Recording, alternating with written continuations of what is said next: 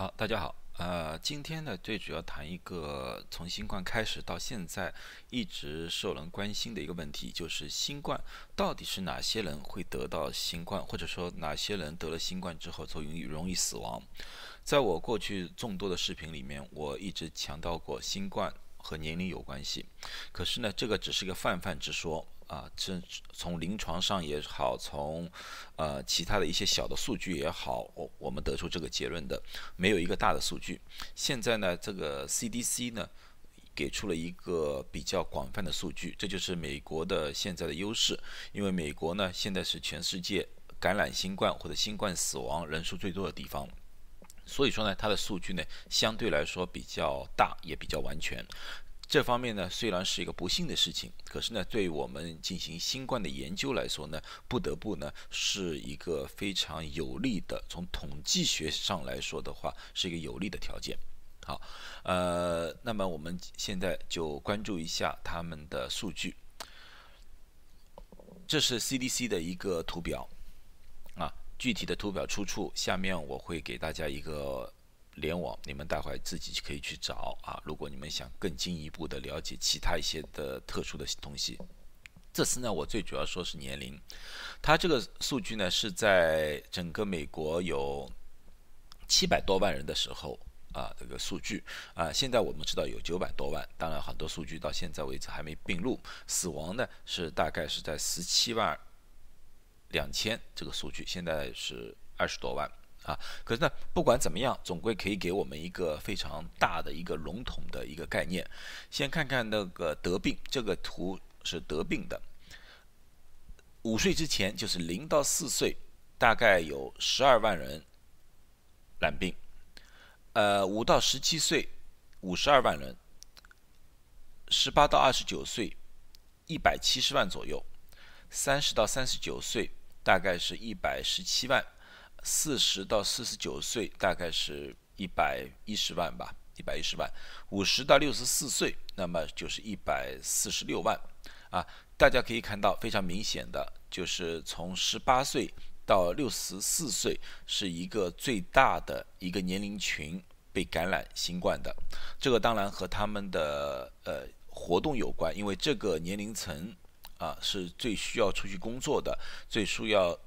需要出去和人家交际的，所以说呢，他们这批人是最容易感染新冠的啊。然后呢，就是老年人，六十五岁以上到七十四岁，五十四万；七十五、八十四，二十万啊；八十五岁以上也是二十二二二十万；七十五、八十在三十万吧。好，这个整个数据来看的话，和人群里面的那个总的分布差不大多。呃，可是呢，死亡呢？情况就不一样了。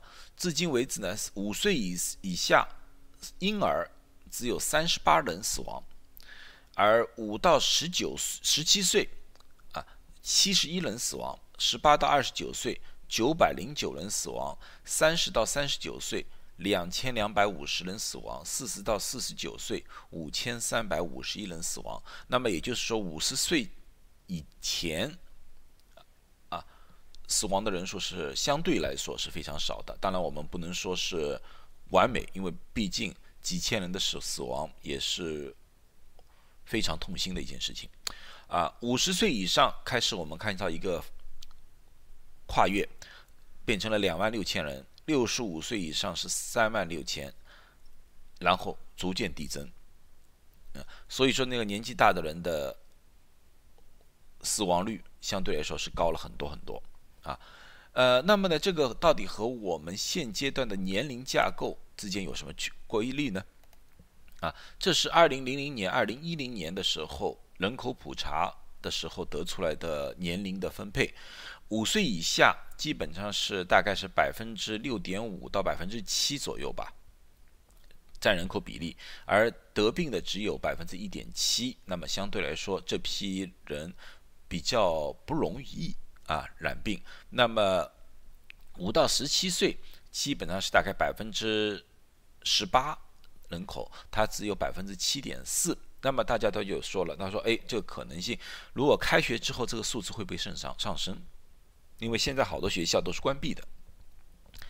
有这个可能吗？有这个可能。所以说呢，在很多时候呢，还是要教育孩子们怎么样更好的防御。虽虽然呢说，虽然说呢，现在很多的研究报告呢说，年轻人特别儿童比较难以染上病，而不能说他们不会染上病啊。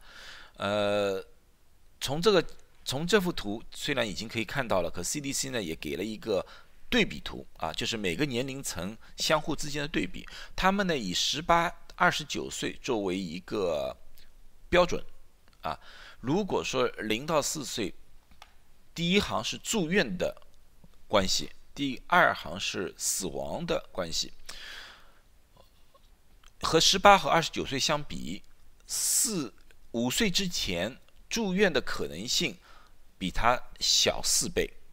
五到十七岁住院的可能性比他小九倍，所以说五到十七岁，啊，最难以可能去住院。当然，死亡也是同样。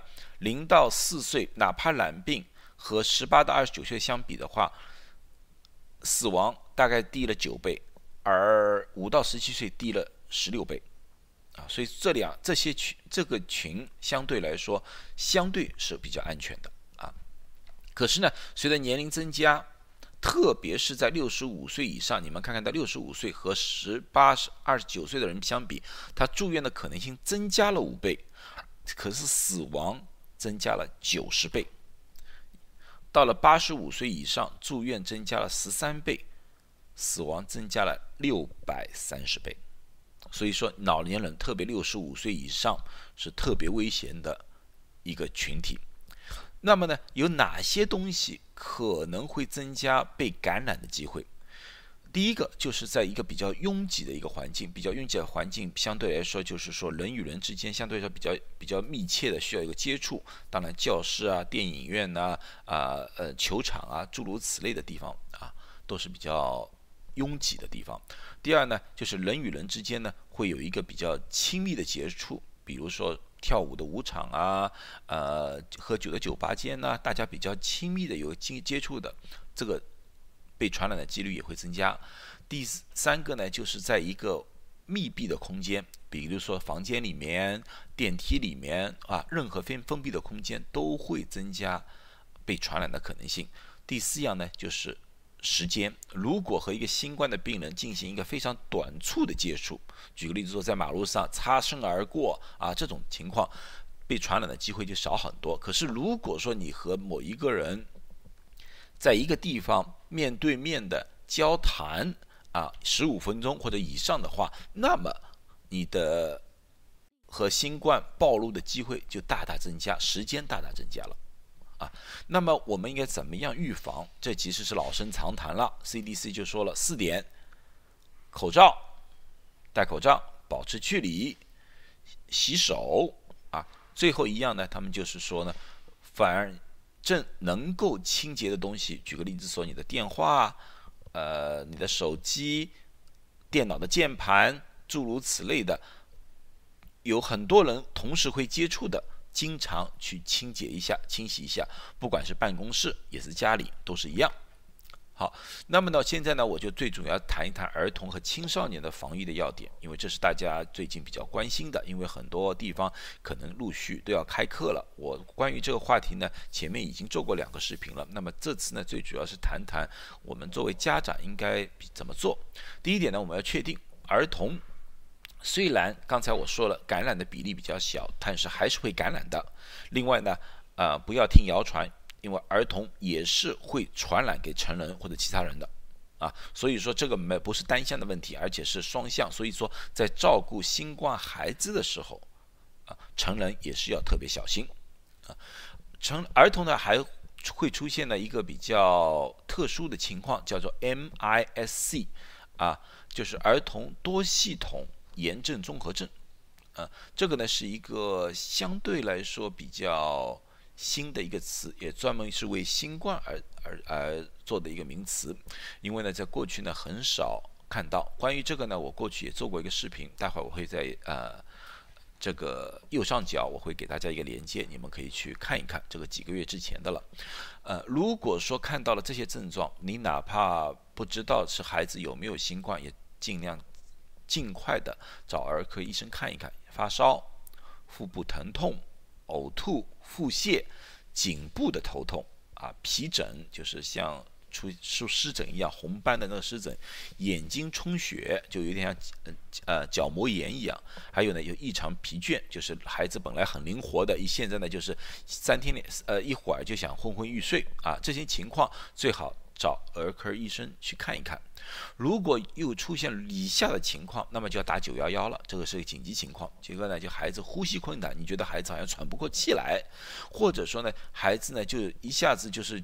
呃，会说话的时候，他们觉得好像胸口压着块大石头一样，疼，呃，那个胸部又很疼痛啊，这种情况，或者呢，你感觉孩子开始有点神志不清楚了，有点昏昏迷的状态，啊，无无法醒过来，无法保持清醒，啊，从表证来看呢，那就是脸上啊或者脸色发紫，啊。腹部呢疼得很厉害，很厉害。这种东情况呢，就不要等那个医生打电话回来。如果你打电话给医生的，医生一般有空才打电话给你，那么往往要几个小时。如果这种严重的情况的情况之下，就直接打九九幺幺，直接送医院啊，不要耽误了病情。好，希望大家都安安全全的、平平安安的。啊，我感觉呢，疫苗呢。很快就会出来，我不敢说疫苗百分之一百有效，当然了，也是给大家一个希望啊，希望大家都好，谢谢大家。